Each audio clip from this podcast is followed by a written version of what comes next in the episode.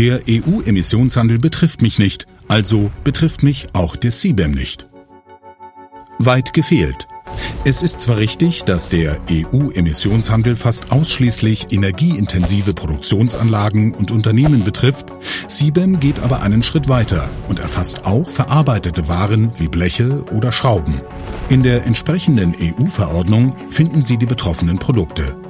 Unternehmen, die solche Waren importieren, sind also genauso von den Bestimmungen und Pflichten des CBAM betroffen.